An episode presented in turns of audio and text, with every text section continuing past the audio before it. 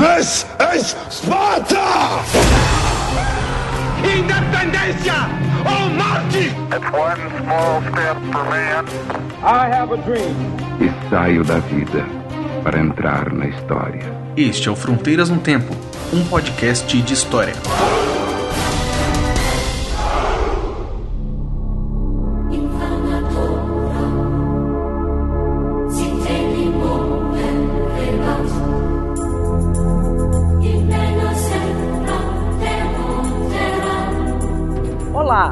Quem fala é o Torque... Opa, quer dizer, é o CA. é. Aqui quem fala é o Marcelo Beraba. E você está ouvindo Fronteiras no Tempo um podcast de história. Tudo em ordem, Beraba? Tudo na mais santa paz, cara. E você? Tudo bem também, isso que importa, né? a gente tá em paz, né, Beraba? Depois do episódio de um ano aí, que nós pudemos comemorar, lançamos também uma historicidade que foi bacana, tá tendo uma repercussão boa. Vamos aí para mais um episódio do Fronteiras, né? Vamos lá, cara. E assunto não falta aqui no Fronteiras. Falta muita coisa, menos assunto, né? Ah, com certeza. Então, é, mas a gente não pode reclamar, tá tudo muito bem. Vamos falar hoje sobre um assunto, ouvinte, um assunto que faz uma ligação direta com o que nós comentamos no episódio sobre reformas protestantes. Nós vamos falar sobre o Tribunal do Santo Ofício, também conhecido como Inquisição. Inquisition. The Inquisition. Let's begin the Inquisition. Look out, What a show, Inquisition, here we go. Mel Brooks, isso aí. Quem não conhece o filme, a gente tá citando muito esse filme, né? Que a gente falou no episódio passado e falar nesse. História do Mundo. Assistam aí. Tem uma sketch no YouTube também. Inquisição Espanhola. É hilário. Hilário. É, um musical. É um musical. Só começa por aí. É um, é um musical, só vou dizer isso e pronto. Vai ter o link no post aí. Então, o assunto é sério, né? Claro. A gente tá brincando no começo aí, mas é uma história muito séria e vamos tratar desse assunto depois dos recados. Vambora. Rapidinho, dois minutinhos, não sai daí, tá?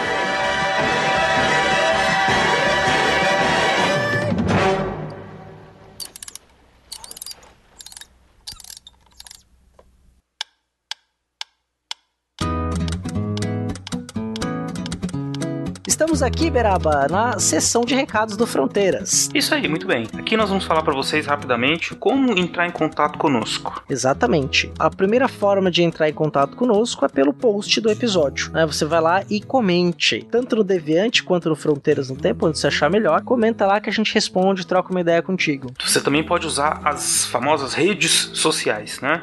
Você vai entrar no facebook.com barra fronteiras no tempo. Lá você vai ver os nossos posts, né, dos episódios. Você pode entrar lá e comentar também, interagir com a gente, que vai ser bem legal. Ou você pode escrever pra gente no Twitter, que é o arroba.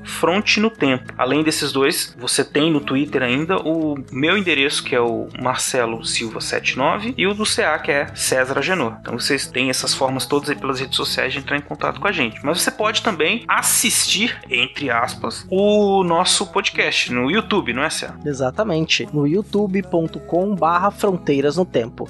Lembrando, né, que quando a gente lança o episódio do site, o episódio do YouTube é sempre o episódio de um, do mês anterior. A gente tem esse pequeno delay aí de um mês do episódio novo que sai no site pro episódio do YouTube. Exatamente. Também, uma forma que é muito comum de entrar em contato com a gente é por e-mail. Então você escreve pro fronteirasnotempo@gmail.com. Exatamente. E também pelo WhatsApp, cujo número é 13 99204 0533. Vou repetir: 13 99204 0533. Mensagem de áudio, de texto, a gente responde. Isso. Uma última coisa importante que a gente quer falar para vocês é que o nosso trabalho é voluntário, a gente faz divulgação da história porque nós gostamos, mas nós gostaríamos de contar também com o apoio de vocês por meio do nosso site de financiamento coletivo, que é o Padrim, né, Céu? Exatamente. É o Padrim com M no final, tá? padrim.com.br barra fronteiras no tempo. As contribuições é a partir de um real, 5, 10, 25 e 50 reais, o que você puder nos ajudar. Qualquer contribuição é muito bem-vinda. Desde já agradecemos, Cia. Exatamente. Então, Beraba, eu vou aproveitar aqui esse momento e agradecer quem já nos apoia. Anderson Garcia, Andressa Marcelino, Arthur Cornejo, Caio César, Caio Sérgio, Eane Marculino, Eduardo Lopes, Ettore Ritter, Fábio Henrique, Felipe Rosa, Yara Grise, Jonatas Lima, José Carlos dos Santos, Manuel Mácias, Marcos Sorrilha, Raquel Magro, Rafael Oliveira, Rafael Higino Serafim, Rafael Saldanha, Raul Borges, Renata Sanches, Rômulo Chagas, Vitor Silva de Paula, Wagner de Andrade, Willis Caquete, William Spengler, Yuri Morales e aos dois padrinhos anônimos. Isso aí, então, muito obrigado, gente. E para você que quer então se tornar um padrinho, nos ajudar, o Cia já passou todos os contatos. E acho que é isso, né, Cia? Vamos pro episódio então? Vamos para o episódio. Vamos lá então.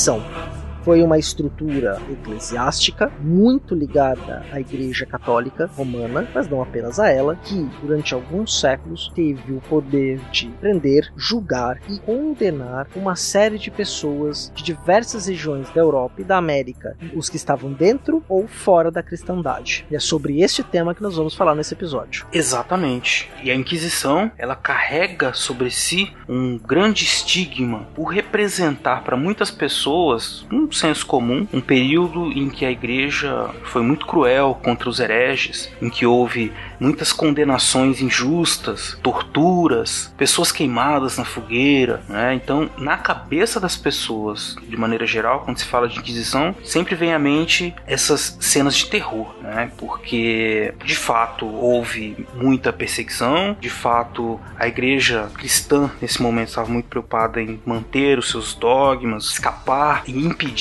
a proliferação de atitudes consideradas ruins, hereges, né? E isso acabou ficando marcado no, dizer assim, na memória coletiva, né, da, da, nossa sociedade ocidental. E o cinema também, né, ajudou a construir uma imagem da Inquisição muito forte, né? Você pega aí alguns filmes, é obviamente, né, que é um filme bem famoso. Famoso não, né? É um filme que o Luther, que é um com Joseph Fiennes no papel do Lutero, o Assassin's Creed agora que eles lançaram e outros filmes que mostram aí a Inquisição como um, um espaço da crueldade, né? Um espaço na qual as pessoas que foram submetidas a ela foram mortas com requintes, né? Até às vezes de crueldade. É claro que é inegável, é fato histórico, né? Que o Tribunal do Santo Ofício matou muita gente. Sim, o que a gente não pode fazer, né, Cé? E nenhum historiador pode fazer, e nós estamos ensinando para os nossos ouvintes a não fazer. Isso a gente sempre fala para eles é não ser anacrônico, né? Quer dizer, a gente precisa tentar entender o significado da religião, da religiosidade naquele período, para que a gente possa entender o porquê das, das condenações, das torturas, da perseguição que a Inquisição fazia. Isso não justifica, mas isso faz a gente entender o que está acontecendo naquele período, que é assim que a gente vai poder compreender melhor a Inquisição. E a Inquisição, ela é, como você disse, uma instituição da igreja e compreender a igreja na Idade Moderna é fundamental para compreender a sociedade naquele período. Exatamente. É, obviamente, né, existiu o Tribunal de, da, da, o Tribunal do Santo Ofício, a Inquisição medieval, né, mas o que a gente vai tratar aqui é da Inquisição moderna, né, que é um desdobramento ali das reformas protestantes. Né, e é importante a gente entender, e se você não ouviu, por favor, ouça lá o episódio sobre as reformas, por quê? Porque este movimento que aconteceu na Europa do século XVI, que não, ele não nasceu no século XVI, ele é até anterior, mas ele explode no século XVI, fez com que a própria Igreja Católica Romana se refizesse, se repensasse, né? E aí, especialmente, no que vai ficar conhecido como a Contra-Reforma, na qual você teve lá a Companhia de Jesus sendo criada, né? A Companhia de Jesus que foi criada, um dos objetivos dela era impedir que o protestantismo se espalhasse por regiões tradicionalmente católicas, especialmente pelas Américas, né? Queria se impedir que o protestantismo chegasse, por exemplo, ao Novo Mundo. E mais do que isso, esse mesmo movimento criou o Tribunal do Santo Ofício, embora já existisse o Tribunal do Santo Ofício na Península Ibérica anteriormente. E é, é muito importante isso que você falou, então reforço para o ouvinte ouvir o nosso, nosso episódio de Reformas Protestantes, porque é isso, a igreja cristã, né, ela que antes representava aí todo um, um grupo né, que, que, vivia majoritariamente na Europa, os cristãos, ela cinde, ela se separa do século XVI até o século XVIII, nesse processo que você falou, mas a vida das pessoas no século XVI, XVII, né, ela é muito ligada no aos ritos religiosos ainda, né, apesar de, que, quer dizer, entender esses ritos, o papel que a religião desempenhava no mundo é fundamental para entender a própria realidade cotidiana, né, por exemplo, nascer, morrer, muito dos atos da vida, eles estão, eles se inseriam nessa atmosfera religiosa. E essa unanimidade cristã, ela foi quebrada com as reformas protestantes, porque aí você tinha muita gente que criticava isso. Você tinha, ao mesmo tempo, o humanismo renascentista, que voltava né, à tona aos debates com a redescoberta de uma cultura pagã da antiguidade. Tinha também as próprias críticas dos protestantes, a forma como se lia o evangelho, como se praticava isso no dia a dia. Diante de todas essas mudanças que aconteceram do 16 em diante, né, já vinham acontecendo até antes, a igreja em 1545 realizou o Concílio de Trento, né, que foi que deu início a esse processo de reforma católica que o CA falou, levou depois à criação da Companhia de Jesus e a ideia de tentar unificar e reforçar os dogmas da Igreja Católica Romana no mundo nas Américas, conquistar mais almas, né, pros, pros cristãos católicos, enfim, agradar mais a Deus, né, de maneira geral. Exatamente, Beraba. E se tem uma questão que é importante aí, nós até comentamos isso lá no episódio de reforma, mas é bom retomar, que é o seguinte, né, esse movimento, tanto da reforma quanto da, da contra-reforma, eles passaram a ter um olhar mais cuidadoso para as formas de religiosidade popular. Exato. Que ainda era muito pagã, né, Céu? Sim, era, era, assim, era o cristianismo, né? Nesse período é muito diferente do cristianismo que a gente tem hoje. Até os códigos de condutas para os fiéis existiam, claro, mas não é igual da idade moderna. Vai se modificar. Então vai querer se re reinventar a religião e a religiosidade a partir de um olhar sobre a cultura do povo. É como é que as pessoas então se relacionavam com a igreja, como se relacionavam com Deus. Por exemplo, uma coisa que a Contra-Reforma vai fazer é proibir que os padres frequentem o carnaval. Exatamente. Né? Padre não pode ir pro carnaval. Não, não pode. É, tem que controlar o clero. O clero ele passa a ser mais bem instruído, né? É, a própria população por meio do catecismo também começa a ser, começa a trabalhar mesma coisa. Assim, o rebanho tem que ser mais bem adestrado, mais bem cuidado, né? Então era preciso eliminar os resquícios desse paganismo, essas comemorações pagãs. O, o ouvinte eu não sei se tem muita noção assim, o que, que é esse paganismo, né? Acho que a gente podia explicar para eles com alguns exemplos como é que isso funcionava, né? Exatamente, é bem interessante. Por exemplo, o que vai ser considerado de forma geral o paganismo naquele período é tudo que não era cristão. Então, se não é cristão, é pagão. E o paganismo era uma característica de como eles diziam de ser a religiosidade dos homens antes de Cristo. Você tem uma questão, por exemplo, isso aparece, eu acho muito legal, aparece no filme Gladiador lá do, Russell Crowe, direção do Ridley Scott. Nesse filme tem uma questão interessante. O Máximos tem um momento que ele, ele tem duas pequenas estátuas a quem ele faz uma pequena oração. E essa estátua que ele faz oração são dos seus antepassados. Você tem, por exemplo, o ritual que era muito clássico na Roma antiga era das encruzilhadas. Se colocar oferendas aos deuses nas encruzilhadas. Né? Era muito comum em Roma. Esse tinha adoração a vários deuses e deusas. Então, o que o cristianismo faz? O cristianismo ele é monoteísta. Né? Então, ele é tudo que você acredita que existem mais de um deus ou vários deuses, ele é monoteísta. Só que como é que isso sobrevive dentro do cristianismo? Dentro da figura dos santos. Né? Então, os santos eles fazem milagres, eles intercedem ao fiel junto a Deus, né? ajuda a salvar a alma daquele ente querido, do inferno, do purgatório, qualquer coisa parecida, e também opera milagres a partir do poder de Deus. Mas são santos dentro da cristandade. Tanto é que, o que, que os protestantes fazem? Os protestantes viram e falam: olha, qualquer culto aos santos é paganismo. O Lutero, por exemplo, exclui qualquer tipo de santidade a não ser Deus e Jesus Cristo dentro de sua igreja. É uma discussão para tentar entender mesmo elementos pagãos dentro do cristianismo. E a igreja católica romana, ela começa então a tentar controlar esses tipos de comportamentos que estavam já arraigados, presentes há muito tempo nas comunidades europeias. E em cada região você tem aquelas manifestações de religiosidade popular né, que, a partir desse momento, algumas delas que eram consideradas mais estranhas, né, para usar a palavra correta seria assim, heterodoxas, né, elas passam a ser proibidas e ser vigiadas, né. Então você tem uma permanente vigilância sobre os leigos e o clero exercido pelas autoridades da igreja, né? Até o, o o Peter Burke, né? O Peter Burke tem, ele chamou isso de o triunfo da quaresma, né? Quer dizer, então tem muitas coisas que começam a ser ditadas e as situações do dia a dia do que são organizadas pela igreja, são, enfim, é, reorganizadas no caso, né? Pela, pela igreja católica. Exatamente, né? Isso vai, vai não vai ser do dia pra noite, né? O, o, a vitória da quaresma ela dura três séculos pra se, pra se acontecer, né? Nada aqui é do dia pra noite, né? É, é, mas ela vence, né? Essa Sim, vitória da sim. quaresma depois vai levar até uma, obviamente com novas ideias, até a transformação da própria forma de punir né, no tempo, que vai mudar bastante em relação à esperanidade moderna.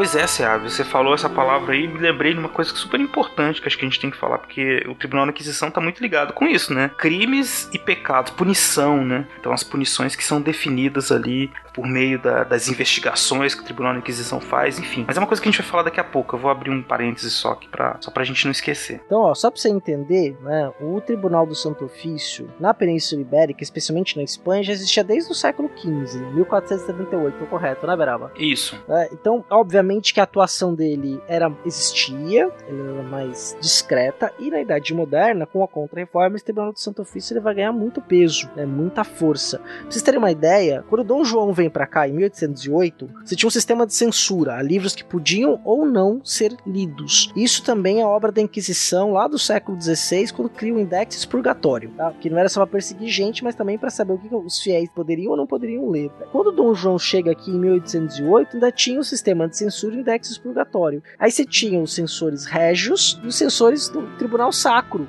Tinha os censores da igreja e os, os censores do rei, né, do Estado português, porque as coisas estavam intimamente ligadas, sobretudo na Península Ibérica. né. Na França, em 1808, já não mais é a França de Napoleão, que fez a completa separação entre igreja e Estado, mas até a Revolução Francesa eram coisas que estavam intimamente ligadas. Né?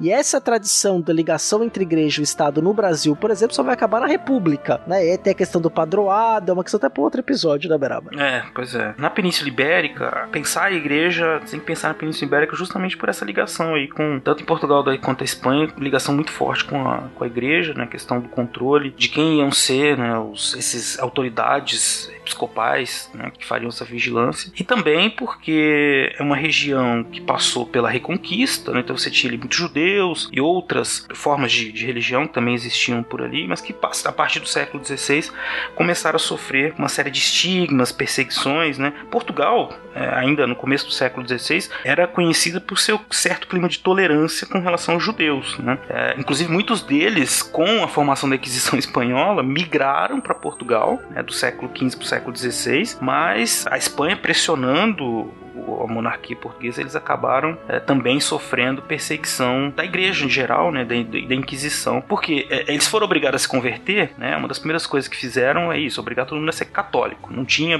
tolerância religiosa, mas muitos eram acusados, né, a todo momento de manter, né, práticas judaicas ou qualquer outra religião é, secretamente, né, então esse era um tipo de investigação muito comum que se, se encontrava, assim, nesse, se encontra ainda nas fontes que a Inquisição deixou, é, gente que era acusada de prática de judaísmo, por exemplo, né? E aí você tinha todo, toda sorte de punições e, e, as pessoas tentavam fugir desse estigma aí de cristão novo. Inclusive essas pessoas, elas não gozavam de privilégios nenhum, né? Elas eram excluídas, muitas vezes elas tinham, elas sofriam esse estigma né? por serem ex-judeus. Exatamente. E aqui na América eles receberam o nome de cristãos novos. Cristãos novos, exatamente. É, sobrenomes como Oliveira, Santos, né, são muito comuns, eram de judeus que eram rebatizados, tanto em Portugal quanto nas Américas, né, que vieram aí dessa ideia do cristão novo. Mas aí, Beraba, já meio que a gente começar a também puxar para umas práticas, e se um jovem, se um judeu uma judia, uma família judaica, fosse é, acusada ou fosse pega praticando atos judaicos, o que, que podia acontecer com elas? Oh, sofria denúncia, né? Era como, quase como que uma investigação policial, né? Então você tinha todo um aparato para fazer tomada de depoimentos, depois tentava se tirar a verdade da pessoa, às vezes com torturas, né? Então,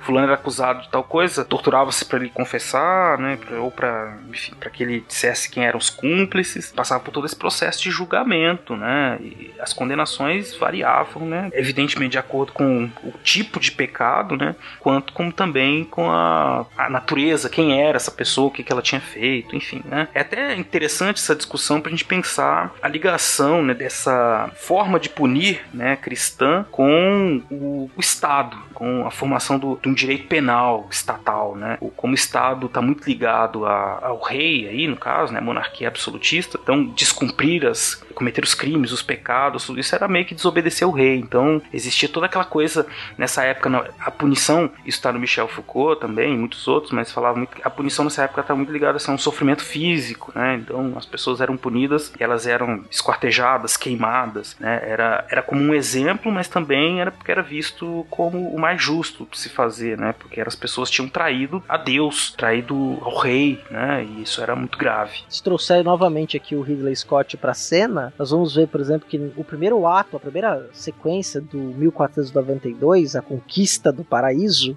né, é uma cena da Inquisição. O texto do filme já abre falando sobre a Inquisição espanhola. E aí o, o filme, a primeira cena são de mulheres sendo, de pessoas, aí, algumas mulheres sendo queimadas na fogueira e o personagem Fernando, que é o filho que fica lá fiel ao Colombo a vida inteira, né, presenciando essa cena. É, e depois vai ter os outros desdobramentos. Mas isso tem uma intencionalidade, né, mostrando, pintando este quadro do que foi ali a Inquisição, certos climas que o Beraba tava falando aqui, né, tava muito ligado também à questão da própria manutenção e força da hierarquia daquela sociedade ligada aos reis, à nobreza e tudo mais. Mas não necessariamente é, salvava os nobres da Inquisição. Alguns nobres foram queimados pela Inquisição, mas havia todo um processo. Normalmente havia um processo que era jurídico, tinha determinados códigos que permitiam ali, então, as punições. Mas acontece que muitas vezes essas punições eram extraídas a partir das confissões daqueles que eram acusados de terem cometido alguma heresia, né, um crime contra a fé. E para conseguir isso, torturava-se o réu, vamos colocar assim. É, exatamente.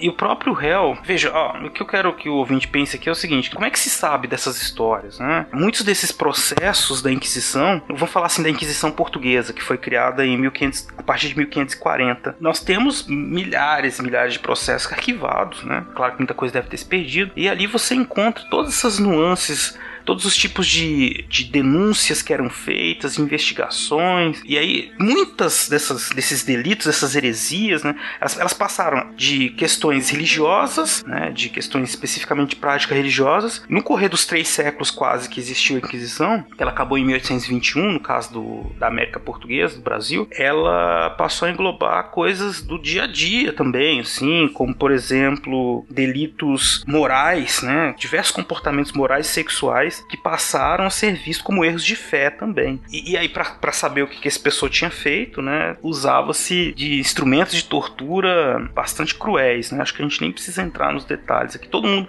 quer um pouco daquela imagem que a gente tem da, da Inquisição, aqueles instrumentos de tortura, né, super é, elaborados, assim, que causavam extrema dor. É estranho pensar isso, porque a pessoa está sofrendo aquela tortura toda, ela, ela vai tentar falar alguma coisa para parar, né, a tortura, né?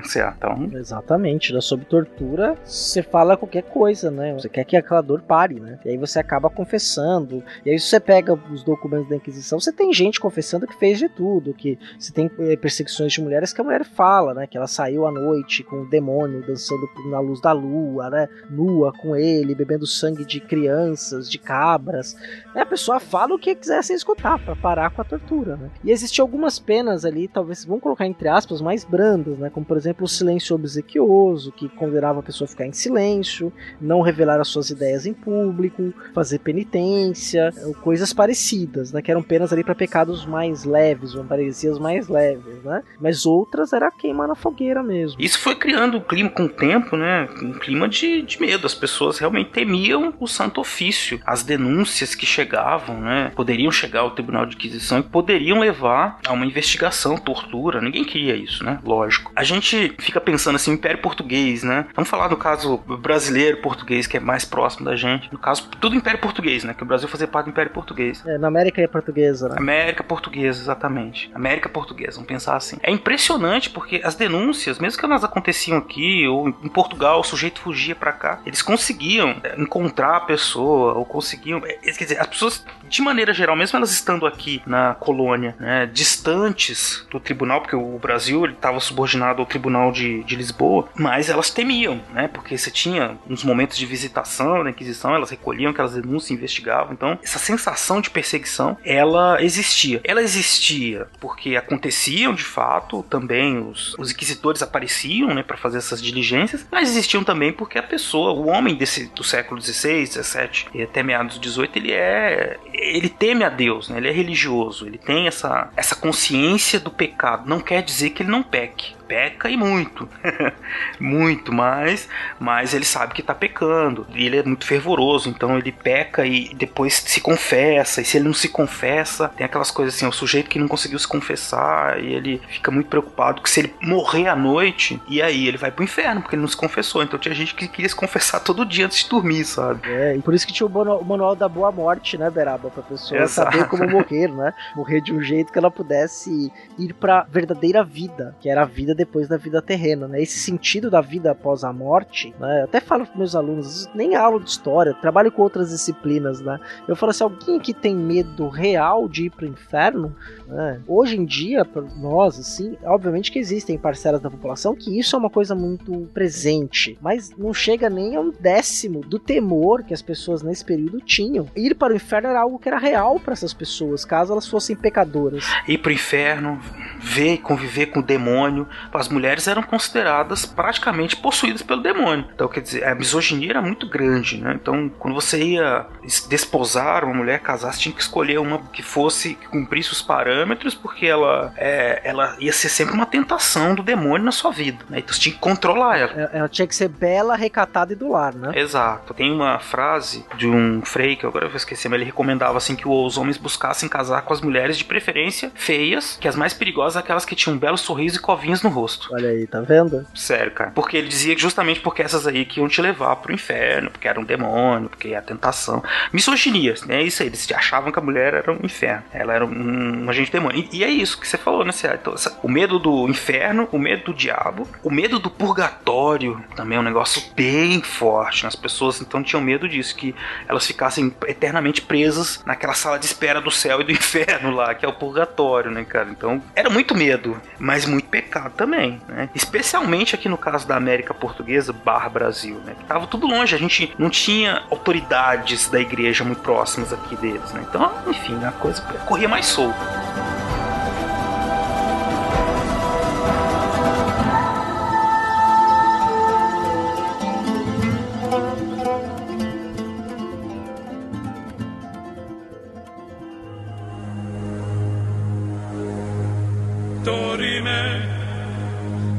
Interrimo ad appare dorime. Ameno, ameno, lancire, lanciremo, dorime.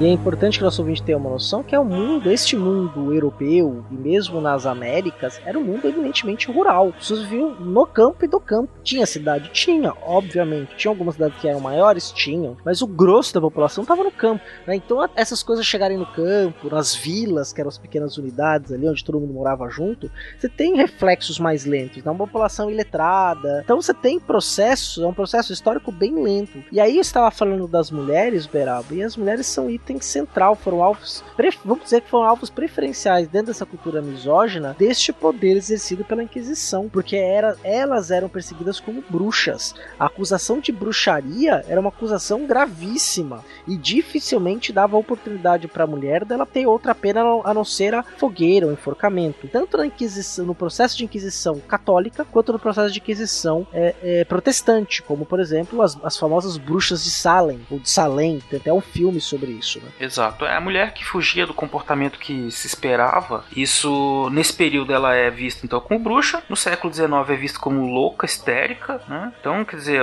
a misoginia é um negócio muito sério na história. É, e no século XXI as pessoas chamam de feminazi, né? Aquelas É. mulheres que querem direitos iguais e tal. É. é, que são aguerridas na luta por direitos e por igualdade, né? Então, só pra você ter uma noção disso aí, se você chama alguém de feminazi, não faça isso, meu amigo. Não, nem, nem te chamo também mulher nenhuma de histérica, que é muito, muito ruim. Mas a questão justamente de que é uma. A gente tá falando de- da igreja, de uma sociedade de estado estamental, mas de uma situação que é para uma igreja que quer organizar e controlar, né? E manter uma ordem social que ela considera divina, né? Essa é explicação deles, né? A explicação é de que o diabo tá presente em todo lugar, então a igreja meio que tá lutando contra isso. E como é que ela luta contra isso? Ajudando os casamentos a serem bons, as mulheres também a serem bons cristãos, os maridos bons cristãos, né?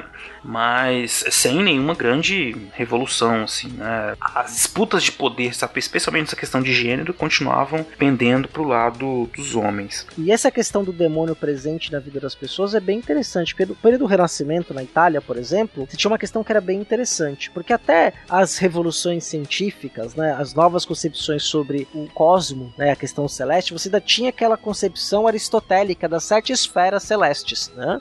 E acreditava-se que entre a esfera que estava a Terra, a Terra estava- era central, e aí você tinha a primeira esfera onde estava a Lua, que entre a Terra e a Lua existia um lugar onde habitavam os demônios, e era possível fazer rituais na Lua cheia para convocar esses demônios para virem à Terra, né? E normalmente acusavam-se as mulheres de fazer esses rituais para convocação do demônio, né? Dentro dessa presença, e as pessoas acreditavam nisso, né? Inclusive, para desconstruir essa ideia aristotélica que foi reafirmada lá por São Tomás de Aquino, que junta o Aristóteles, né, com o cristianismo e refunda, né, eh, partes teológicas da igreja, algumas concepções que trazem essa ideia das sete esferas, por exemplo, a Inquisição, né, o tribunal, os tribunais ali do período antes da Inquisição, que está espalhada como uma missão e totalmente organizada pelo mundo católico, queimaram o Jordano Bruno, por exemplo. né, fizeram o Galileu Galilei dizer que ele não tinha dito aquele que ele escrito aquilo que tinha escrito, renegaram o que ele tinha escrito,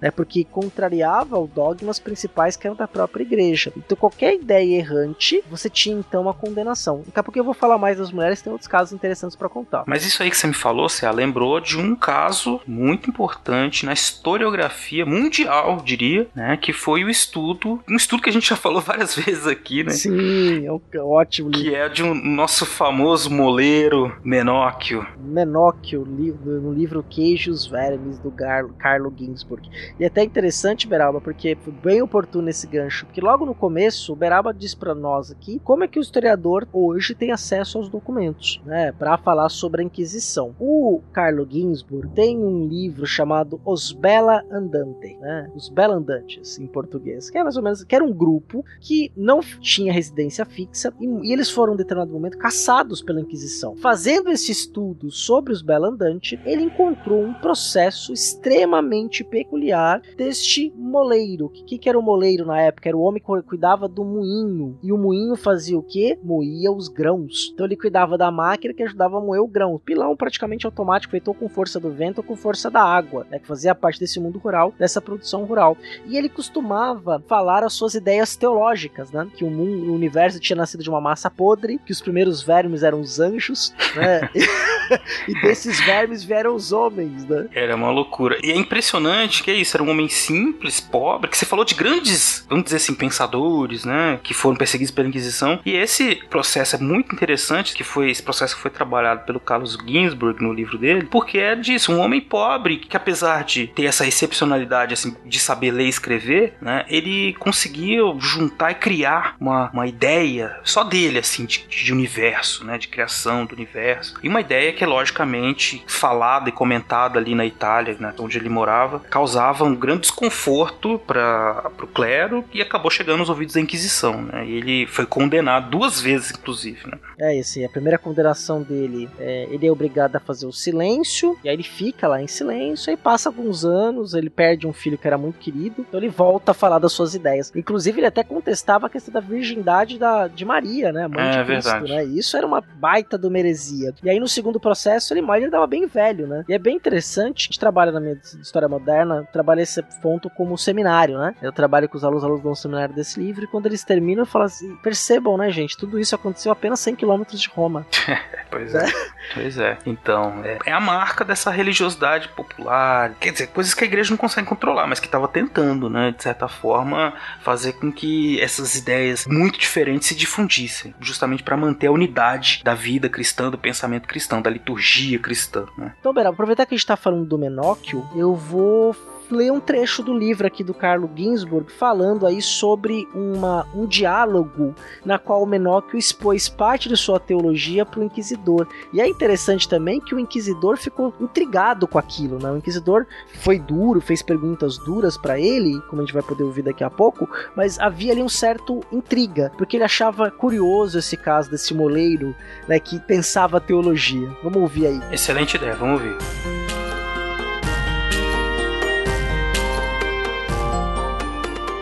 Inquisidor, o senhor pareceu se contradizer nas respostas anteriores, quando falou de Deus, porque numa disse que Deus é eterno, com o caos, em outra disse que ele foi feito do caos. Agora, esclareça seu pensamento, Menóquio. A minha opinião é que Deus é eterno, como o caos, mas não conhecia a si próprio e nem era vivo, mas depois se conheceu, e isso é o que eu entendo por ter sido feito do caos. Inquisidor, o senhor disse anteriormente que Deus tinha intelecto. Como é então que antes não conhecia a si mesmo? E qual foi a causa de que o fez se conhecer? Explique também o que aconteceu a Deus que possibilitou que ele, não estando vivo, se tornasse vivo depois. Menóquio. Acredito que tenha acontecido com Deus o mesmo que acontece às coisas deste mundo, que vão da imperfeição para a perfeição. Como uma criança, por exemplo, que enquanto está no ventre da mãe não compreende nem vive, mas logo que sai, começa a viver, e à medida que cresce, começa a entender. Assim Deus, que era imperfeito enquanto estava no caos, não compreendia nem vivia, mas depois, se expandindo nesse caos, começou a viver e a compreender. Inquisidor. Esse intelecto divino, no princípio, conhecia todas as coisas distintamente e em detalhes? Menóquio. Ele conhecia todas as coisas que deviam ser feitas, sabia do homem e também que daquele deveriam nascer outros, mas não conheceu todos aqueles que deveriam nascer, como por exemplo, os que tocam os rebanhos sabem de quais animais vão nascer outros, mas não sabem especificamente todos os que vão nascer. Assim, Deus via tudo, mas não via todos os detalhes do que viria a acontecer. Inquisidor. No princípio, esse intelecto teve conhecimento de todas as coisas. De onde recebeu essa informação? Da sua própria essência ou por outra via? Menóquio o intelecto recebia conhecimento do caos, onde todas as coisas se encontravam confundidas, e em seguida o caos deu ordem e compreensão a esse intelecto, assim como nós conhecemos a terra, a água, o ar e o fogo, e aos poucos podemos distingui-los. Inquisidor, esse Deus não possuía vontade e poder antes que fizesse todas as coisas? Menóquio, sim. Assim como nele crescia o conhecimento, também cresciam a vontade e o poder. Inquisidor, Poder e querer são a mesma coisa para Deus? São distintas, assim como são para nós. Quando existe o querer, é preciso que exista o poder para fazer alguma coisa. Por exemplo, o carpinteiro, se quiser fazer um banco, precisa de instrumentos para poder fazê-lo, e, se não tiver a madeira, sem sua vontade é inútil. O mesmo dizemos sobre Deus. Além do querer, é preciso o poder. Inquisidor, qual é o poder de Deus? Menóquio, operar através dos trabalhadores. Inquisidor, os anjos, que para o Senhor são ministros de Deus na criação do mundo, foram feitos diretamente por Deus? Ou então por quem? Menóquio.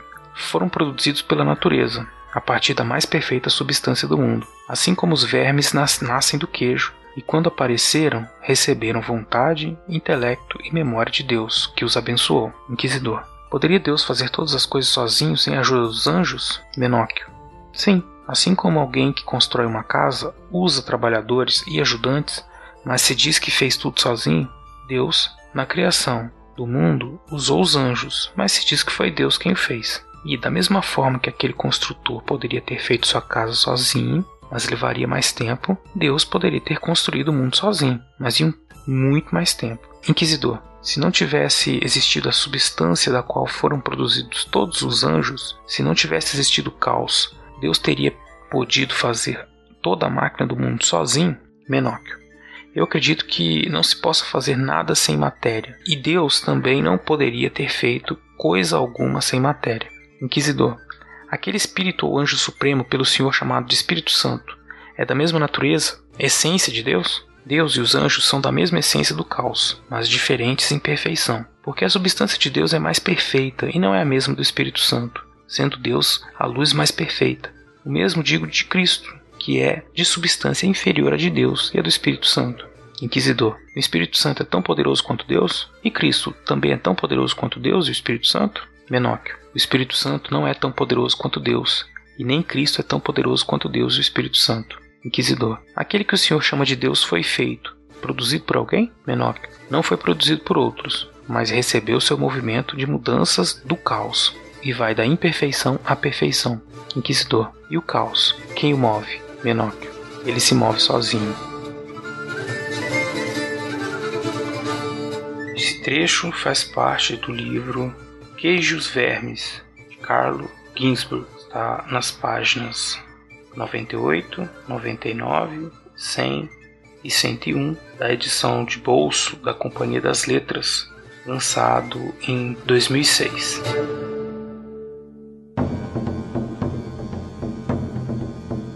Pois é, cara, olha só que interessante. É impressionante como esse essa pessoa, né, que teoricamente é uma pessoa simples, pobre, tem uma, uma compreensão tão elaborada da criação do mundo, da vida, da relação de Deus com os anjos, né? E eu fico imaginando exatamente aquilo que você falou antes, né? Assim, essa, essa relação do inquisidor com o menor que está sendo investigado, né? Dizer, então o inquisidor está realmente muito curioso fazendo essas perguntas e o Menóquio, quer dizer, ele é, é de se imaginar que ele tivesse um certo receio, né, de não falar tudo, porque, enfim, quando você está sendo acusado de alguma coisa, você quer tentar evitar. Você acha que você está certo, você quer evitar uma, uma, condenação maior, mas mesmo assim ele fala uma, uma, uma concepção de, de, de, mundo muito impressionante, assim, que ajudou muito a historiografia a desenvolver uma série de outros estudos sobre cultura popular no mundo inteiro, né? Essa obra do Ginsburg é essencial justamente por isso, porque gente pode ver que a cultura, essa coisa da cultura erudita, cultura popular, né, há sempre muitas leituras possíveis e interações entre elas, né, entre esses mundos. Exatamente. O menor que ele era letrado, né, então ele leu até o Carl Ginsburg traz os referências que ele tinha na casa dele, e é interessante, por exemplo, que esse livro tem uma estrutura de romance. Ele é curto, você sente e lê numa sentada mesmo, assim. Você vai gastar o quê? Duas horas, três horas para ler o livro, eu recomendo, é um livro super agradável, uma leitura muito boa boa mesmo, você vai gostar, quem quiser pegar para ler, né? E é bem interessante esse ponto, né?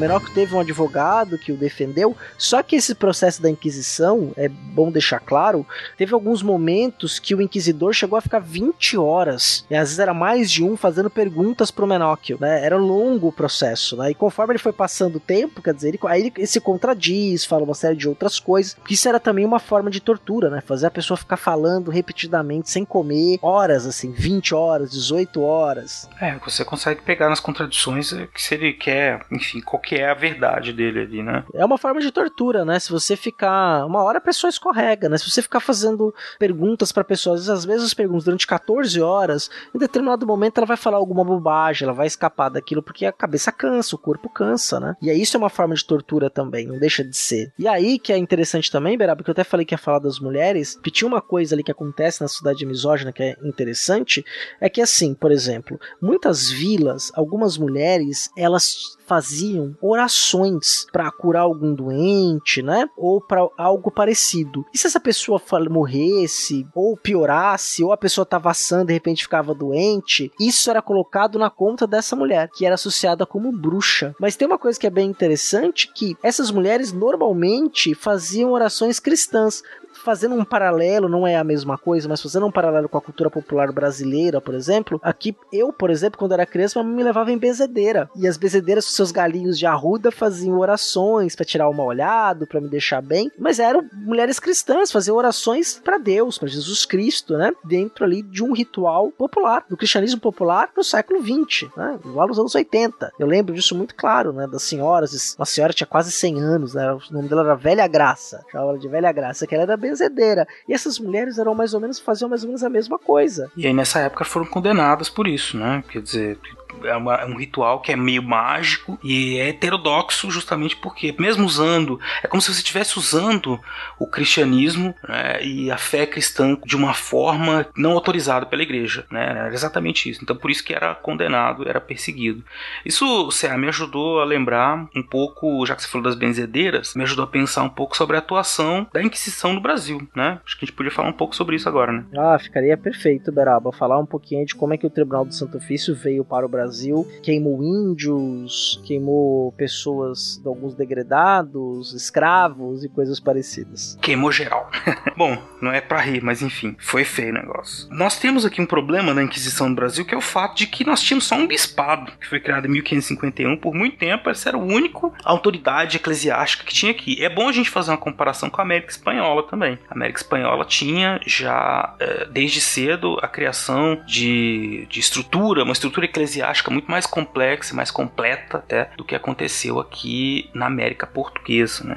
Sendo assim, a fiscalização, a vigia, ela era, como eu disse em algum momento no episódio, mais, mais branda, mais frouxa em muitos sentidos, apesar de as pessoas carregarem dentro de si essa coisa do pecado. Né? As visitações elas ocorriam de forma mais precária e menos intensas do que acontecia no reino. Né? Então a possibilidade do sujeito viver em pecado aqui era muito maior, ou cometer heresias, né? era muito maior. Mas para nossa sorte de historiadores, né? não para a sorte das pessoas que viviam naquela época, houve sim, então, algumas uh, visitações. Nós éramos subordinados à Inquisição de Lisboa, como eu disse. E a primeira delas foi com o visitador Henrique Furtado de Mendonça, em 1591, 1595. Ele ficou percorreu a Bahia, Pernambuco, Paraíba. Nesse momento, que é século XVI, nós tivemos aí, muitos cristãos novos sendo presos. Nós tivemos também muitas dessas práticas que o, que o CA falou aí, que eram práticas um pouco mágicas, né, por assim dizer, mas que envolviam orações, algumas coisas de religiosidade africana, religiosidade indígena, que eram é, todas muito que se, que se, misturavam ali no, no cotidiano por necessidade, né, qualquer e que eram então condenadas pela igreja, né? Mas não só isso também, como eu disse, coisas do cotidiano, bigamia, sodomia, o pecado da fornicação, tudo isso era também alvo de denúncia da Inquisição e às vezes condenados também. Exatamente, né? só para deixar claro, né? A partir do século XIX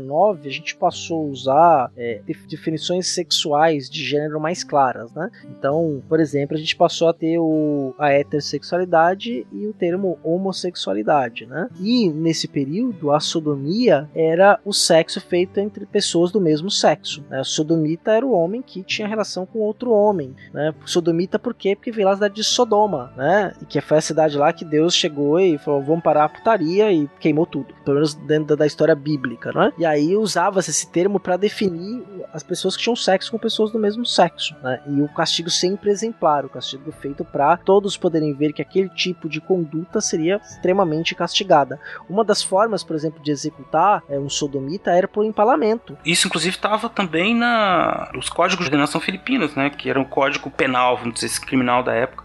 O sodomita ele tinha que ser queimado, pó tinha que ser, tinha que ser virar pó, né? Era uma coisa assim, era um pecado e um crime contra a sociedade, contra o rei, né? Quer dizer, era uma coisa mais que acontecia, evidentemente. O até interessante assim que tem aquela série que é fantástica, The Handmaid's Tale, que eles chamam de traidores de gênero, né? As pessoas que são homoafetivas, elas são enforcadas mesmo, os corpos ficam penduradas, expostas, né? Expostas, porque é justamente isso, né? Uma sociedade em que vê é, a, a, tentativa de a, o sexo e a, só apenas como meio de procriação, ou o sexo mesmo como prazer que não pode ser feito com pessoas do mesmo sexo. Não, na verdade, prazer é pecado. Ah, é verdade, tem essa, né? É, vai acontecer, mas é prazer é pecado. O amor, ele é ruim porque ele pode levar você a querer prazer, e se você quiser prazer, você vai pecar, né? Então, é, é, é sexo para procriar, para ter filho. Até as recomendações do clero era de que você, como a gente disse ali atrás, casasse com, uma, com um tipo específico de mulher que não fosse fazer você sentir tentado a pecar. E quando você fosse pecar, tinha que pecar na posição correta, né? Tinha que evitar o o sexo por trás, tinha que evitar. Tinha que evitar a diversão, né, Beraba? Tinha que ser aquele sexozinho. Isso, tinha que ser, tinha que ser aquele assim. Ah, não vamos falar isso não, que senão foda. Não, o sexo aquele sexo burocrático, né? Sem muita diversão, né? Só pra fazer filho. O sexo burocrático, né? Que aí é sexo, mas é família, né? Quando eu, eu falo isso nas aulas, as pessoas. Ah, professor, falar de sexo, todo mundo acha bom, né? Mas aí, cara, é família. Eles estão tentando organizar uma família que eles consideram família cristã, né? E a gente tem aqui no Brasil, muito interessante, olha como os estudos sobre a Inquisição ajudam, né? A gente tem uma concepção de uma família patriarcal, né?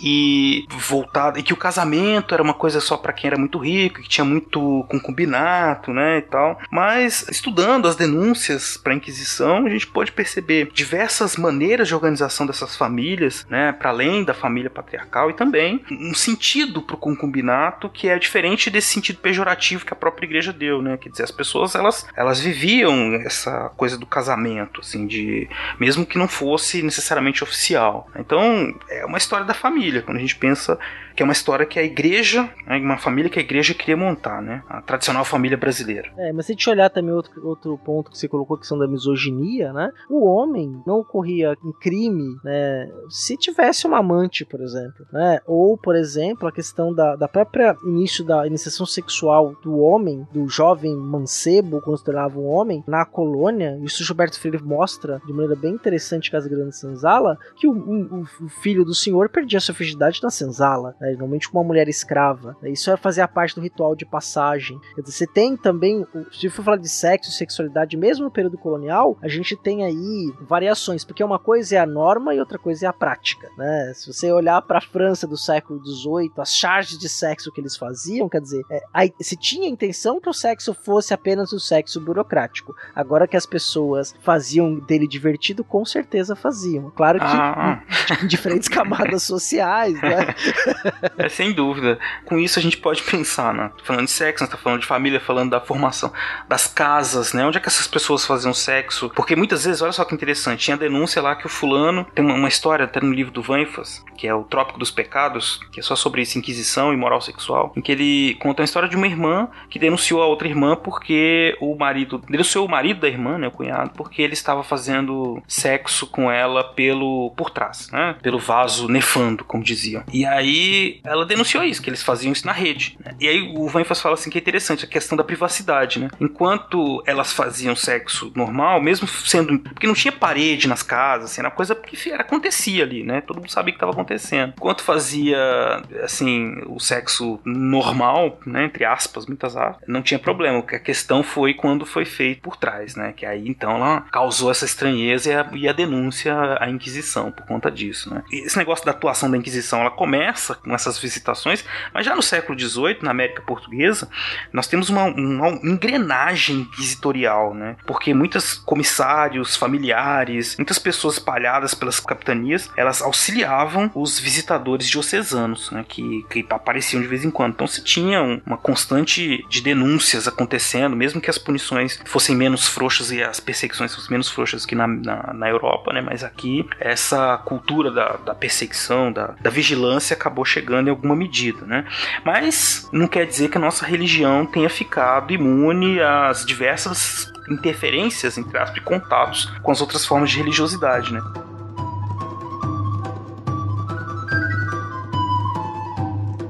Aqui no Brasil é interessante que nós temos uma religiosidade muito íntima, assim, com santos, né? Aquela coisa assim de uhum, você sim, chamar claro. o, o, meu santinho e pegar o Santo Antônio e cuidar dele. Colocá-lo de cabeça para baixo, né?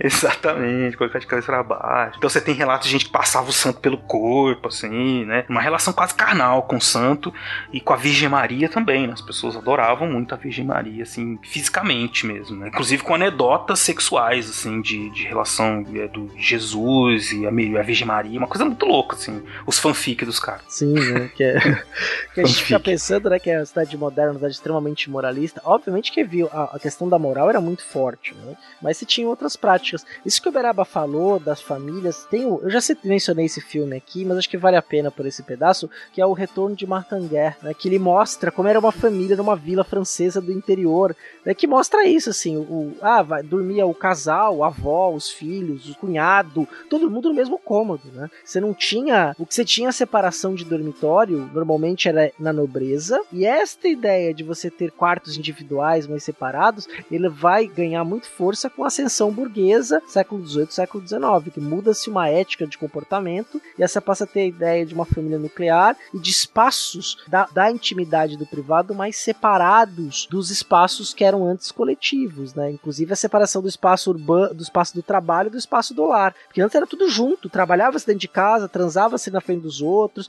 O Germinal também tem uma cena assim, né? Que é, só que já é do século XIX, né? Século XIX.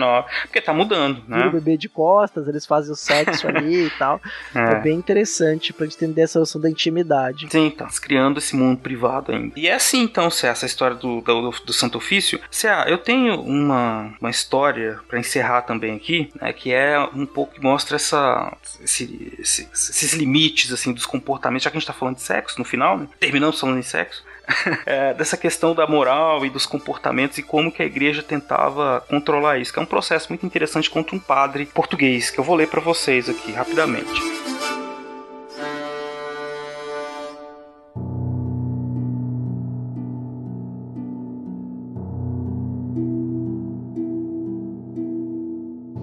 Sentença proferida em 1587 no processo contra o prior de Trancoso.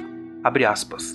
Padre Francisco da Costa, prior de Trancoso, idade de 62 anos, será degradado de suas ordens e arrastado pelas ruas públicas nos rabos dos cavalos, esquartejado, o seu corpo e postos os quartos, cabeça e mãos em diferentes distritos, pelo crime que foi arguído e que ele mesmo não contrariou, sendo acusado de ter dormido com 29 afilhadas e tendo dela 97 filhas e 37 filhos, de cinco irmãs, teve 18 filhas. De nove comadres, 38 filhos e 18 filhas. De sete amas, teve 29 filhos e cinco filhas. De duas escravas, teve 21 filhos e sete filhas. Dormiu com uma tia, chamada Ana da Cunha, de quem teve três filhas. Total, 299, sendo 214 do sexo feminino e 85 do sexo masculino, tendo concebido em 53 mulheres. Não satisfeito tal apetite, o malfadado prior dormia ainda com um escravo adolescente de nome Joaquim Bento, que o acusou de abusar em seu vaso nefando noites seguidas, quando não lá estavam as mulheres. Acusam-lhe ainda dois ajudantes de missa, infantes menores, que lhe foram obrigados a servir de pecados orais completos e nefandos, pelos quais se culpam em defesa de seus vasos intocados, apesar da malícia exigente do malfadado prior. É o rei Dom João II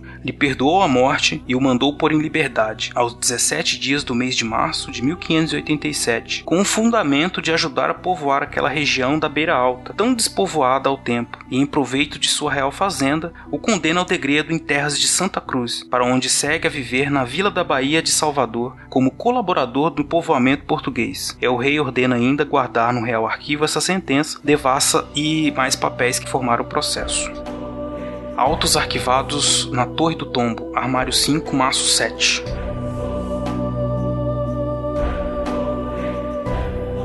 Eu só tenho uma coisa a comentar por isso. Adriano, hum. toca a catra.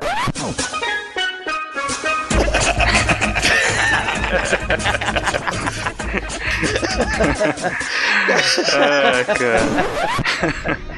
que apetite. Enfim. é lógico, né, Cia, que a gente tem que também pensar um monte de coisa que né, era um cara horroroso, né? Sim, obviamente. Não dá pra dizer que não, mas é um é um pouco dessa, dessas contradições, essa moral religiosa, sexual, né, que se vivia ali e que a igreja buscava transformar, né? Mas a igreja e o Estado ligados, como a gente falou, né, quer dizer, então no fim o cara acabou sendo degradado pra Bahia para povoar aquela região lá. Né? Com 60 anos teve 200 filhos, pô. Bom, é, isso aí foi realmente só perde pro Gengis Khan, né? Mas fora isso... Só perde pro Gengis Khan. Olha, eu acho que ele tá aí, talvez o Catra deve estar tá chegando nele, mas ele ainda tá acho que em segundo do ranking da história aí, viu? Mas né, é isso, né? A questão da própria, da própria questão da castidade, né? Dos padres, da questão da sexualidade, né? É muito demarcada. E a Inquisição ia atrás disso, né? Da questão da sexualidade, questão das heresias ditas, dos rituais populares, atrás especialmente das mulheres, né? Para fazer a vigilância, dos judeus, né? Uhum. Daqueles que podiam trair o movimento da igreja querendo é, a, se apegar a uma outra versão teológica, uma versão não canônica ou não dogmática do próprio cristianismo e tinha todo um aparelho que passava pelo processo que era tudo muito, document, muito bem documentado, né? Os inquisidores documentavam todos os seus passos, tudo que seria dito, era tudo transcrito. Então a própria o próprio processo de inquisição, que foi nefando, vamos usar um termo que foi muito usado, ele também permite ao historiador captar hoje muitos pontos né, do, da cultura popular e da religiosidade das pessoas, como as pessoas viviam, né? Exato. Então se essas pessoas que eram ditas da classe populares não deixaram escritos, elas estavam sob o jugo da igreja e eram dominadas e tal. Por meio desses processos a gente vê um pouco como elas conviviam com essas com, a, com, com, esses poderes, com essa submissão à igreja, né? Muito que elas a gente podia ver o que elas acreditavam e o que elas não acreditavam, ou o que elas acreditavam que era puro, que era correto, né? Mas que depois acabavam descobrindo que era pecado, que não podia. Enfim, havia muito, há muitas possibilidades até hoje para que os historiadores usem essas fontes, que são os processos da Inquisição, para a gente entender diversos aspectos da vida das pessoas, né? Graças aí, então, quer dizer, a repressão de maneira geral que a Inquisição fez, é, acabou nos legando um conhecimento muito importante da sociedade que ela tentou repreender, nem sempre com sucesso, né? A gente costuma dizer se, se há alguém tentando repreender é porque o comportamento ele é recorrente, porque existe problema mesmo, né? Então, é, havia então muita heresia, muitos comportamentos heterodoxos que a igreja tentava coibir. Ainda bem pra gente, historiador, porque a gente fica sabendo um pouco de como as pessoas viviam no passado, né? Exatamente, seus detalhes, a sua intimidade, né? De como elas enxergavam o mundo. Né? Mesmo que esse enxergar o mundo seja a partir de um filtro de um outro, né? Que era ali o inquisidor, né? Isso, isso é importante. Questão teórico-metodológica muito importante, né? Que não são as pessoas que estão falando, é o inquisidor que está escrevendo, que está direcionando as perguntas, né? Diretamente, então tá passando por um filtro ali, né? Mas mesmo assim tem muita coisa que a gente pode aprender daí. A bibliografia que a gente deixa aí pra vocês no, no post do, desse episódio comprova que o assunto é, é vasto. Exatamente. Beraba, a gente fez aí um panorama geral sobre os elementos, a gente nem trouxe tanta questão de números, né? Ou da progressão deles, mas acho que não era a nossa intenção. Nossa intenção era fazer um comentário geral aí, né? Ficamos aí, tratamos da Europa e no Brasil como foi essa aquisição. Eu acho que pro que nós nos propusemos, a gente teve aí um, um ponto bom aí, um ponto interessante. Chegamos aos nossos objetivos. Com certeza. Para maiores informações, Mel Brooks, A História do Mundo, o sketch sobre Inquisição Espanhola. Vocês vão entender tudo. Exatamente. Isso que tinha falando do Torquemada, né? Que foi o maior inquisidor espanhol, né? A Inquisição Espanhola é a mais famosa porque ela foi a que mais vitimou gente, né? Exato. Era muito dura. Tanto é que até as vésperas ali da Guerra Civil Espanhola, né? O Estado espanhol se colocava como o martelo contra os hereges. Isso, é Século. XX ainda, né? A questão da, da participação dos religiosos na parte dentro do Estado e na política ainda era muito forte na Espanha. Né? Então, é uma marca importante dessa cultura política aí. Um assunto para um cast só, né? A Inquisição Espanhola como um todo, de todas as marcas que ela deixou até depois que ela deixou de existir, né? Braba, tô bem satisfeito aí. Muito obrigado por mais um programa. Eu também estou satisfeito e convido os ouvintes aí a buscar é, trazer, mandar mais perguntas pra gente, caso tenha ficado alguma dúvida, enfim, e viajar com a gente aí nos próximos episódios aí pela história. Exatamente. Pelas fronteiras do tempo. Errou! Ah, tá É, fronteiras no tempo. Porra, você falou o nome errado depois de 200 anos, cara. Sacanagem. Eu queria criar uma frase de efeito, um bordão pra terminar, assim.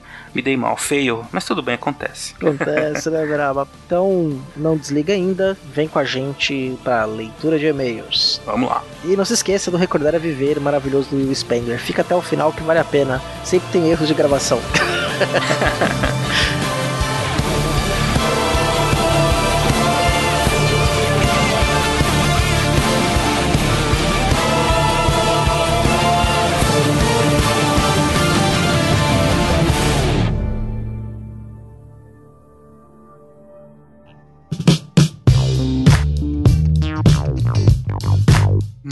bem, chegamos a mais uma leitura de e-mails aqui do nosso programa Fronteiras, não é verdade, CA?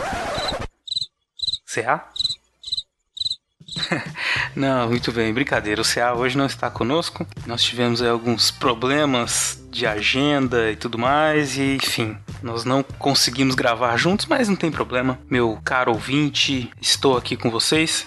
Vou comentar rapidamente aqui algumas das mensagens que vocês mandaram pra gente. Lembrando que vocês têm diversas formas de entrar em contato com a gente e hoje eu resolvi porque eu tô aqui sozinho, então eu faço o que eu quiser, o podcast é meu. eu resolvi que eu vou comentar algumas coisas também do Twitter, rapidamente. É, o nosso Twitter, como vocês sabem, é o arroba fronte no tempo. Né? E no nosso post do último episódio sobre a Revolução Francesa, nós tivemos aí os comentários de algumas pessoas, né? Nós, retweets, então agradeço todo mundo que retweetou, curtiu. E nós tivemos alguns comentários, por exemplo, da Mônica Fontana, que disse que adora, que nós somos ótimos, obrigado. Nós agradecemos, né? E um comentário do Guilherme Almeida, muito interessante. Ele disse o seguinte: Quando eu estava no ensino fundamental, passamos um semestre estudando a Revolução Francesa e me lembro muito bem que não aprendemos nada. Isso já faz uns 10 anos e aposto que não melhorou muito. Fica claro que a precarização do ensino estadual de São Paulo não é acidente, é um projeto. É, pois é, como eu disse para ele lá na resposta no Twitter, né? Essa é uma, uma marca da nossa educação, infelizmente, né? A educação de qualidade ela é para poucos e esses poucos eles não incentivam uma educação de qualidade justamente para que se mantenha muita gente com poucas possibilidades de avançar socialmente, economicamente. Mas eu agradeço então ao Guilherme, né? O comentário foi muito bom. Tivemos também o comentário do semeador da discórdia, que disse que estava ansioso para ouvir o próximo programa. Obrigado, espero que não esteja mais ansioso. Na verdade, acabou de ouvir outro programa, então também passou essa ansiedade. E a Nayara Matias, minha ex-aluna muito querida, que disse que adorou. Que bom, Nayara, muito obrigado. Espero que você esteja ouvindo e continue ouvindo também os próximos. Né? Muito bem, tem uma coisa a mais no Twitter aqui. Um elogio muito especial do, do amigo Mauro Elovitch. Ele comentou que ouviu e gostou muito, que muitas informações que eles não conheciam, que foi muito bem explicado de maneira simples e interessante. E que eu respondi para ele, né, que a gente, nosso objetivo é justamente esse, tornar a história, a reflexão histórica mais interessante e próxima das angústias e inquietações que nós vivemos na contemporaneidade. Um fato interessante nesse nesse Twitter que eu queria comentar, além, logicamente, de agradecer ao Mauro, foi que nós tivemos também algumas, é, algumas recomendações, uma recomendação específica do Edmund Burke, Reflexões sobre a Revolução Francesa, que eu achei muito interessante ter sido levantado nesse momento, porque foi um livro escrito na década de 1790, enquanto aconteciam os eventos da Revolução Francesa, e um livro que motivou em grande medida a fundação da corrente política conservadora. Isso só reforça né, o que nós dissemos no episódio da Revolução Francesa, de que todos aqueles eventos, muitos deles terríveis e mortais, né, que mataram, além de destruírem o sistema político instaurarem um novo, também levaram à morte muitos dos opositores, ele foi de grande impacto na sociedade francesa daquele momento, inclusive tendo originado diversas correntes de pensamento político, das mais revolucionárias, as mais conservadoras, mais radicais ou menos. Né? Então eu gostaria de. Achei interessante esse, essa interação no Twitter, a partir do Twitter do Mauro, e que me levou nos levou né, a pensar um pouco mais sobre esse episódio também. Então agradeço também o Luciano Andrade e outros que participaram aí dessa mini debate no, no Twitter partir do Twitter do Mauro. Espero que vocês tenham ouvido o programa e mandem seus comentários também.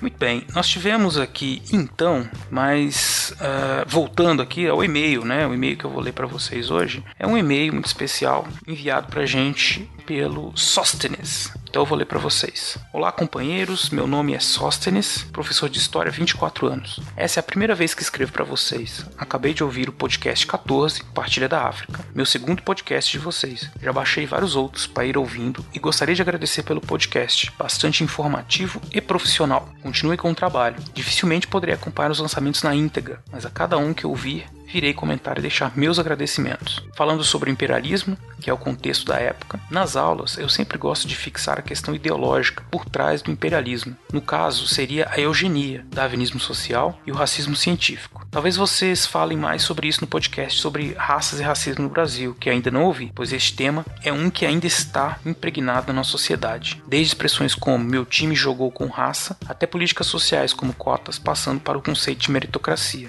Não vou me exceder no texto tô com sono. Então, é maravilha de podcast. Continuem assim, professores. Me tornei fã. PS, colocaram de fundo Stand By Me. Muito ótimo, melhor música. Muito bem, muito obrigado, Sócines. Muito obrigado pelo e-mail carinhoso. Gostamos muito da leitura desse seu e-mail. E sim, nós falamos bastante sobre essas questões de eugenia, darwinismo social e racismo científico no episódio de Raças e Racismo no Brasil, nosso episódio 4. Mas não custa lembrar, realmente, um dos grandes motivadores da partilha da África, do imperialismo, colonização por parte dos europeus, é justamente essa questão de eles se sentirem superiores e, portanto, estarem acreditar estarem imbuídos de uma missão civilizadora, né? Eles estariam então levando a tecnologia, a civilização, os bons costumes para, para os povos bárbaros. Então foi interessante você trazer isso aí pra gente. Muito obrigado novamente. Bom, então ouvintes, eu vou trazer aqui para vocês agora alguns mensagens de áudio que vocês mandaram para o nosso WhatsApp. Nós vamos ouvir aqui primeiro o áudio do professor Jonathans de Ubá, Minas Gerais.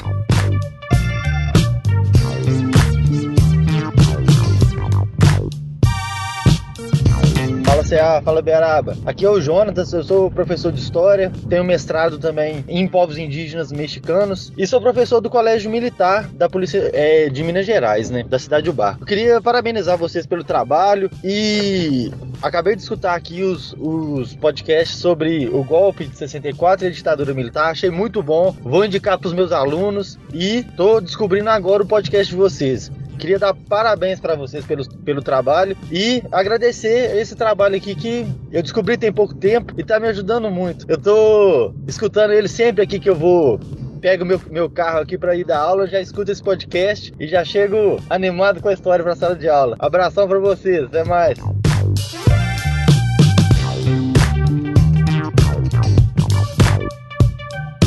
Ô Jonas, Jonatas, muito obrigado pela mensagem, cara. Que bom saber que estamos aí contribuindo nas suas atividades né, docentes, passando também para os alunos. Né? A ideia é essa, fazer divulgação científica, contribuir com o ensino, a divulgação da história de maneira geral, com a reflexão histórica. Né? E que bom também, Jonatas, que você gostou o suficiente para se tornar nosso padrinho, pelo que nós também agradecemos muito, viu? Um abração para você, cara. Agora vamos ouvir aqui o áudio enviado pelo Luciana Bel, que é de São Lourenço, do Rio Grande do Sul.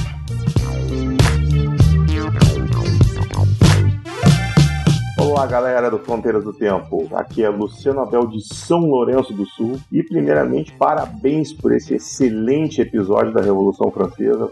Muito bom. Eu sou sempre fascinado com essa parte da história das guerras e tudo mais. O, o CA já sabe, eu andei conversando com ele a respeito. E eu queria acrescentar a vocês aqui algumas informações, algumas curiosidades, algumas teorias de conspiração. Na verdade, não são teorias de conspiração, mas quando envolve maçonaria, o pessoal fica sempre com o pé atrás será que foi mesmo, será que não foi? A realidade é que muitas das revoluções, principalmente as revoluções republicanas, que aconteceram tanto na Europa quanto nas Américas, foram fomentadas pela maçonaria, porque existiam sempre algum, alguma ação estava envolvida ali. Se foi ele que teve a ideia ou não, a gente não sabe, né? Mas coincidência ou não, sempre tinha um ali, né? E o lema da Revolução Francesa, que no meu francês horrível soa liberté, égalité, fraternité, liberdade, igualdade, fraternidade, ele não era um lema da Revolução Francesa, ele é um lema da maçonaria, que eles levaram para dentro da Revolução e que foi adotado dentro da Revolução. Ah, na bandeira do Rio Grande do Sul,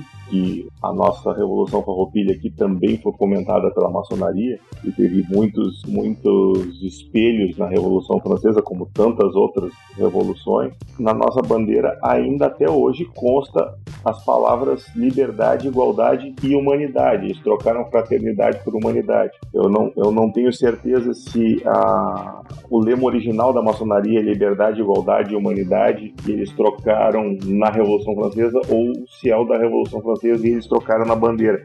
Mas eu acho que o da Revolução Francesa é que é o original da maçonaria, né? E aí eles devem ter colocado humanidade porque acharam que só fraternidade não era suficiente, precisavam ser mais amplos. Uh, e outros símbolos da maçonaria são presentes em muitas bandeiras que originaram-se de países que foram fruto de revoluções provocadas pela maçonaria. Então todo mundo conhece o compasso e o esquadro, né? Mas muita gente não conhece os outros símbolos. É um, um símbolo que é quase tão comum quanto esse uh, que é o triângulo, porque na verdade o, o, o, compasso ou o esquadro eles fazem um triângulo, né? Então esse, esse símbolo tá, e os dois juntos fazem um losango, né? Então esses símbolos são presentes na, na, na maçonaria, assim como as duas colunas, as colunas as duas colunas representando as colunas do Templo de Salomão. E na bandeira do Rio Grande do Sul tem as duas colunas e tem um losango no meio. Então tá bem ali descaradamente. Né? Na bandeira da, de Minas, que é a Inconfidência Mineira também foi comentada por maçons, o próprio, o próprio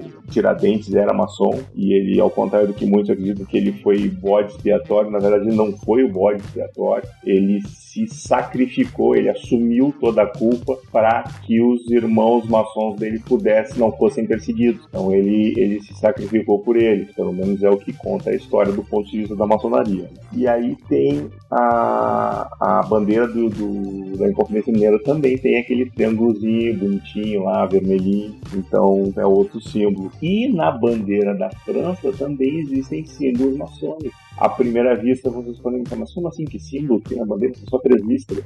Na verdade, não. Se eu te disser que, como eu já falei, as duas colunas são um símbolo maçônico e existem duas linhas dentro da maçonaria, a maçonaria azul e a maçonaria vermelha, vocês vão enxergar as duas colunas, uma azul e uma vermelha, representando as duas linhas da maçonaria. Então, os símbolos estão lá. Então, fiquem aí com esta, com esta dúvida, com esta intriga, com esta conspiração mas eu garanto para vocês que isso são fatos reais. Fica um abraço aí para todos, continuem com um excelente trabalho. Até a próxima. Muito bem, então, Luciano, muito obrigado, cara, pelas suas informações. Essa coisa da, da história secreta, né, é sempre muito interessante, chama muita atenção. Nós também gostamos muito disso e ficamos sempre tentados, assim, a falar ou não sobre essas questões. É que a gente não tem tempo e sempre tem que fazer. Não tem tempo no espaço, né, tanto assunto para falar, no espaço de tempo do, do episódio. Mas sim, né, são, é, assim como a maçonaria tem esse, essa relevância, né, outros grupos de intelectuais e associações, ela sempre tem uma importância muito grande na história, né? Ela sempre algumas talvez mais secretas até, né, do que a maçonaria, mas não vamos entrar aí muito muito fundo nisso, senão a questão pode ficar complicada. Mas é importante sim isso que você falou e representa essa interação da sociedade. A gente tem que pensar que todas essas revoluções, né, elas são feitas por interações entre homens, esses, essas ações, né? Elas não, não existem por si só. Então, é de se imaginar que esses homens que estavam na maçonaria e, e, e da maçonaria em outros lugares, né? Igrejas, administração pública, indústrias, enfim, todos eles lendo e interagindo entre si, criando esses movimentos, não só na Revolução Francesa, como muitos outros, né? A maçonaria também tem uma importância muito grande no Brasil, na independência do Brasil, e inclusive gerando algumas alguns problemas, né, para a monarquia brasileira depois, né, principalmente com relação à questão da igreja. Mas esses grupos, então, é, foi muito bem. Eu achei muito, muito bom que, o que você trouxe pra gente essas informações aqui, pro nosso ouvinte também, né? E é isso, muito obrigado por ter enviado os seus comentários. Continuem todos enviando comentários, seja escrito, Twitter, Facebook, WhatsApp, né? Do jeito que vocês acharem melhor. E vamos terminando aqui já esse, essa leitura de e-mails especial, né? especial sem o CA. Mas ele estará de volta com a gente na próxima, podem ter certeza. Muito obrigado, gente, por ter ouvido esse episódio. Fiquem agora aí com nosso amigo William Spengler, com Recordar é Viver, que tá muito bom, muito interessante. E a gente se vê, né? Entre aspas, se fala no próximo episódio. Um abraço a todos.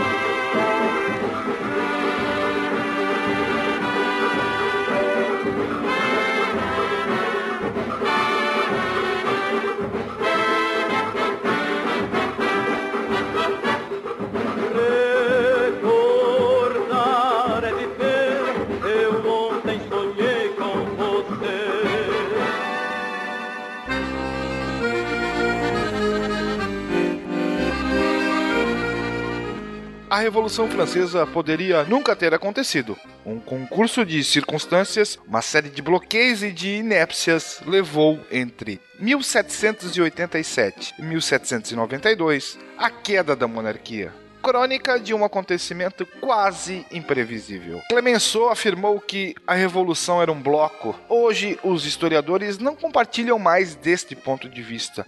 Muitos afirmam que não houve revolução, mas uma série ininterrupta de movimentos de origens diversas, com interesses frequentemente contraditórios, cuja acumulação culminou num resultado que ultrapassou as intenções de grande parte dos seus atores. Na origem de tudo e contrariamente a todas as expectativas, encontramos uma parte da nobreza de corte, rica, poderosa e influente, privilegiados abertos às ideias das luzes, mas também influenciados por Fenelon e pelo Duque de Saint-Simon. Nunca perdoaram Luís XIV por ter instaurado um sistema absolutista no qual não puderam dar livre curso às suas ambições. Cabe de forma breve problematizar o absolutismo. Absoluto não quer dizer arbitrário ou sem limites, mas simplesmente sem ligação de dependência. A palavra absolutismo só foi criada em 1797, consequentemente, oito anos depois da desaparição do antigo regime sob a luz da constante doutrina da realeza, a célebre fórmula atribuída a Luís XIV, mas que ele nunca pronunciou, o Estado sou eu, é falsa. A pessoa do monarca, depositário provisório de uma autoridade soberana que o ultrapassa, não se confunde com o Estado. A realeza é um cargo, não uma propriedade dinástica da qual se poderia dispor a bel prazer. O Estado, comunidade permanente de interesses materiais e morais, não morre com o príncipe. Longe de ignorar esse fato, Luís XIV, em seu leito de morte, declara: Vou, mas o Estado permanecerá sempre. O absolutismo é, na realidade, o esforço constante da monarquia dos capetos de instaurar um domínio inconteste sobre a sociedade, o que se chamará a partir do reinado de Luís XIV de monarquia administrativa. O que foi chamado de Revolução dos Notáveis não passou da última tentativa do feudalismo de se vingar da monarquia. As dificuldades financeiras da coroa, que saiu sem dúvida vitoriosa, mas completamente arruinada da Guerra da América, serviram de pretexto. Ao impedir as reformas econômicas e administrativas urgentes e indispensáveis, a nobreza e os parlamentos acreditavam preparar seu retorno ao centro da cena política. Na realidade, foi suicídio. A fraqueza de Luís XVI, a impopularidade da rainha Maria Antonieta, impopularidade que a corte soube fabricar e orquestrar, enfim, a crise econômica que assolava a França com força total a partir de 1788 farão o resto. O movimento escapa ao controle daqueles que o iniciaram. O povo das cidades e dos campos, vítima do desemprego, acuado na miséria, temendo a fome, se reúne e se arma. Na primavera de 1789, em Paris, os operários queimam a fábrica Réveillon. No verão, em algumas cidades do interior, castelos serão queimados. O medo e a violência estão declarados. Ninguém será capaz de detê-los. A reunião dos Estados Gerais, uma das exigências da Assembleia dos Notáveis, toma rapidamente um rumo surpreendente quando os deputados, indo além do esperado, constituem uma Assembleia Nacional.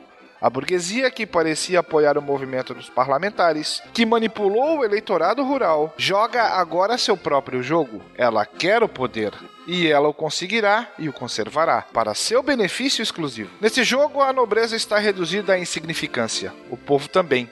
Na noite de 4 de agosto, a abolição dos privilégios e a venda dos bens do clero são acompanhadas das leis de Le Chapelier, que suprimem as corporações de artesãos, privam os operários e assalariados do direito de associação e do direito de greve. De certa forma, prepara-se aqui o esmagamento e a exploração do proletariado no século XIX, tudo coberto de ideais filosóficos e de exemplo das revoluções inglesa e americana. Se muitos camponeses, frustrados com a venda dos bens nacionais frequentemente apropriados pelos burgueses, ou atingidos em suas convicções religiosas pelas primeiras medidas hostis à igreja, se afastam rapidamente da revolução, o povo das cidades se torna cada vez mais um instrumento das jornadas revolucionárias. De 14 de julho de 1789 a 10 de agosto de 1793, a rua parisiense destrói as bases do poder real, desacreditado e enfraquecido. Refém, a família real busca socorro no exterior. Sua tentativa de fuga em junho de 1791 e a prisão em Varennes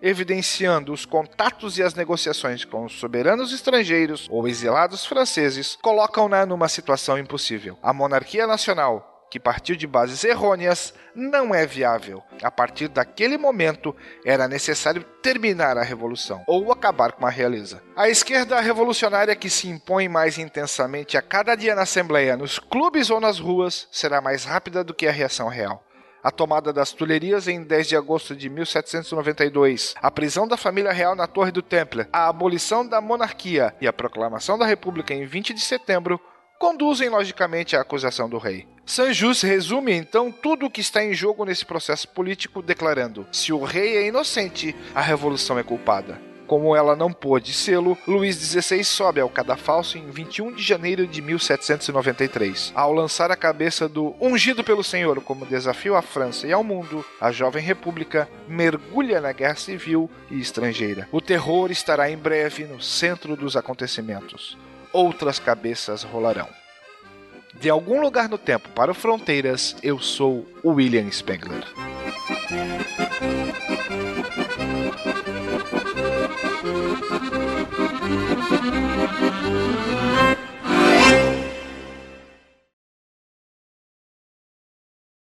Nossa, essa... Esse- Você ia falar alguma coisa? Não, é que só ia falar pra gente não esquecer. Deixa, pode falar. Agora já Fala. era, né? cortei. É, é eu perdi o raciocínio, manda bala. Foi mal, cara. Acontece. ah, que boa. Este programa foi editado por Talkincast, edições e produções de podcast.